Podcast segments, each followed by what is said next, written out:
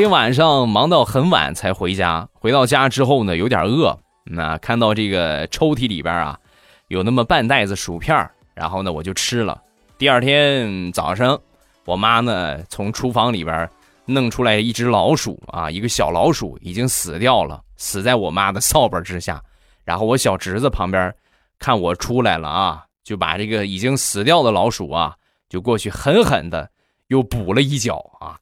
一下，直接五脏都踩出来了。我说你：“宝贝儿，你怎么这么残忍啊？”说完，小家伙瞪着我：“叔叔，我没有别的意思，我就是想让你看看，偷吃的下场是什么样的。”